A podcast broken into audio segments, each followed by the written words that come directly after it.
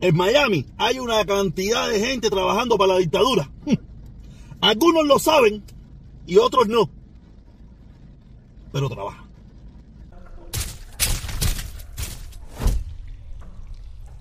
Hoy vamos a hablar nuevamente de la pajarita atormentada. Yo le digo la pajarita atormentada porque hace un tiempo atrás él dijo que él se quitaba el nombre si él no me metía preso. Como todavía no me ha metido preso, yo sí le quité el nombre y le puse la pajarita atormentada. Para quien no sabe quién es la pajarita atormentada, es Alexander Otaola, el influencer más objetivo, que con más fuerza, que con más eh, energía trabaja para la dictadura de La Habana. ¿Y por qué le digo esto? ¿Por qué le digo esto? Porque este, este es un personaje bastante raro, es un personaje bastante raro, como, como, muchos de ustedes lo conocen. Una persona que ha, quiero dejar bien claro, que tiene todo el derecho de cambiar todas las veces que le dé la gana y decir, y decir las estupideces, las barbaridades, las anormalidades que le dé la gana. No tiene, yo no tengo ningún problema con eso. Pero como yo digo, lo que a mí me da la gana, también yo sí tengo, yo tengo la obligación de hablar de estos anormales. Y lo peor de todo es que son anormales populares. Pero en, un, en, un, ratico le voy a explicar por qué. Quiero decirle esto porque él, en el día de ayer, o antier, o antes de antier, o la semana pasada, no sé cuándo fue, él puso eso. A ver, es esta mano. No, no, es para acá, es para acá, es para acá. Él puso esto, él puso esto, donde él sacaba un video de hace 5, 6, 7, 8, 9 años, 2 meses, 5 meses atrás, del muchacho este que ahora salió hablando porque lo censuraron donde él, como, como yo siempre lo he dicho, como un simulador en un momento de su vida, tuvo que cantarle a la dictadura. Y cantó y a Venezuela y a toda esa gente le cantó porque era un simulador, un tenía que sobrevivir. Estaba aplicando la ley de supervivencia, cosas que hemos hecho todos, incluido Alexander Otaola, la pajarita atormentada, como yo le puse. Tú sabes, y a mí me, me molesta mucho, me molesta mucho cuando atacamos al pueblo cubano cuando todos sabemos que son simuladores porque nosotros pasamos por ahí. Nosotros en un momento de nuestras vidas fuimos esos mismos simuladores que hoy hacen eso. Y por eso me molesta tanto. ¿Pero por qué? ¿Pero por qué Alexander Otaola y el grupo de personas que hace eso tienen tanto éxito? Porque lo que pasa es que ellos no quieren que se mire su pasado. Cuando tú no quieres que se mire tu pasado, tú tratas de juzgar a diestra y siniestra a cualquiera para no darle chance a los demás a que juzguen tu pasado. Y todo el mundo aquí sabe que Alexander Otaola, Chucho de Chucho, Eliezer Ávila, el otro, el otro, el otro, el otro, todo el mundo y su puesta vianda en un momento determinado de nuestras vidas fuimos personas que apoyábamos de una forma u otra a ese régimen, a esa dictadura, fuimos parte de ella, fuimos parte de, las consignas, fuimos parte de Che Comandante, Che Guerrillero, Fidel, este es tu casa, hasta la victoria siempre, imperialismo yanqui, vete de aquí, el que no saltes yanqui, fuimos parte de todo eso. Pero cuando yo veo que, se juzga a los demás como si uno no hubiera pasado por esa película, como si uno no hubiera sido parte de esa, de esa estrategia, como si uno no hubiera sido parte de eso. A mí me molesta mucho. Me molesta mucho. Ellos pueden hacer lo que les dé su reverendísima gana. Ellos probablemente, muchos de ellos, no van a mirar este video, no van a llegar a alcanzar este video.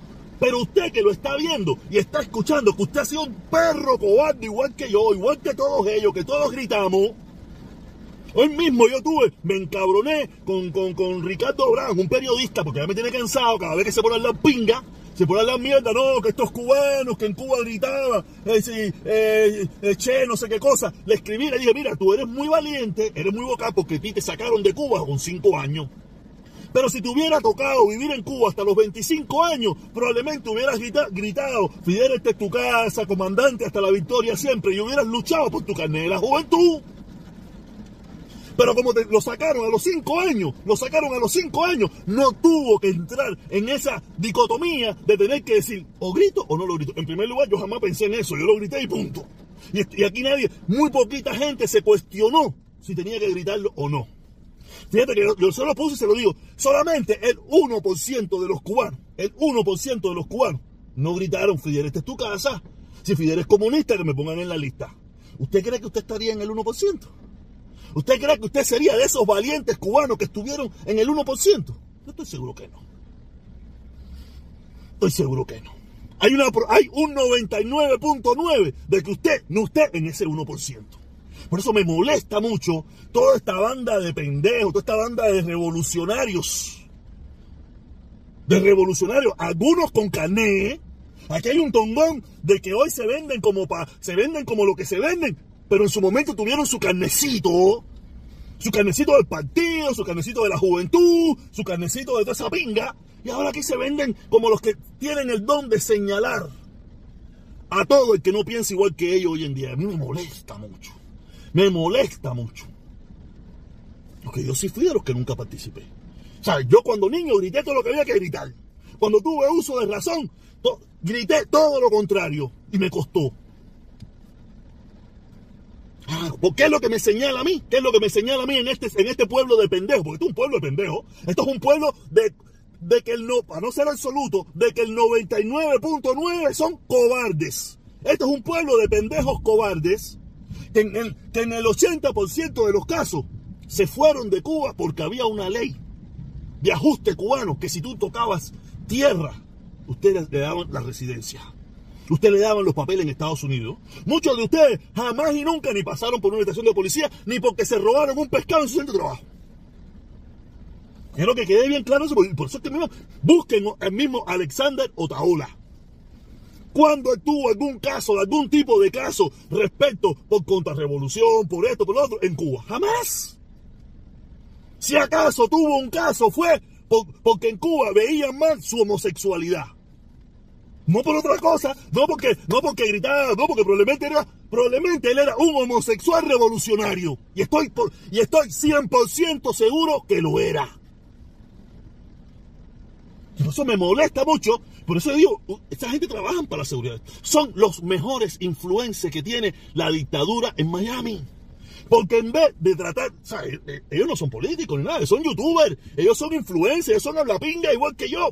Ellos no tienen que tratar de unir a nadie ni de nada. Eh, Otaola está haciendo perfectamente su trabajo.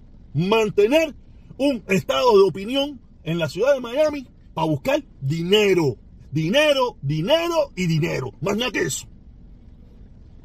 Ni le importa un carajo la libertad de Cuba, ni le importa un carajo si el pueblo cubano tiene hambre, le importa un carajo. No es que a mí me importe más que a él o menos que a él, pero a él no le importa nada. Lo de él son view. Él es el tipo de persona que se dio cuenta de que en Miami podía hacerse rico y famoso hablando del problema Cuba.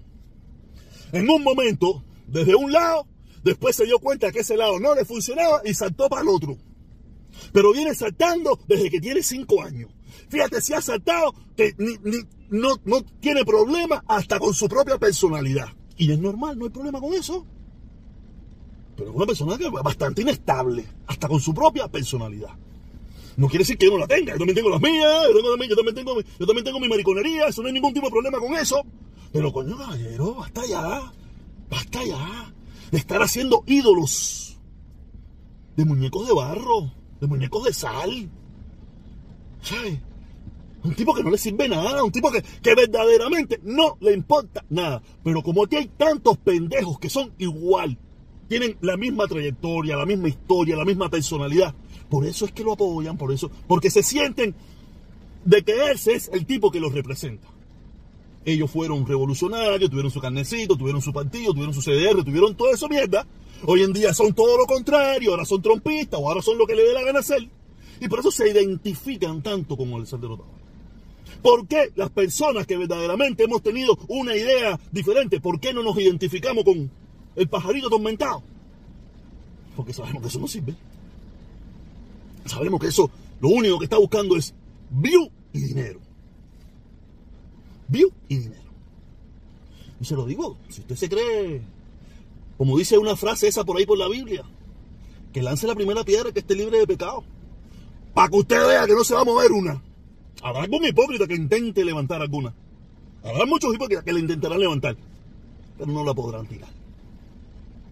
Esto es un pueblo de cobardes que en el 99.9 no fuimos. No es mi caso. Sin que nos dieran un empujón. Solamente porque si llegábamos a Yuma, nos daban los papeles. No voy, me pido. Nos vemos.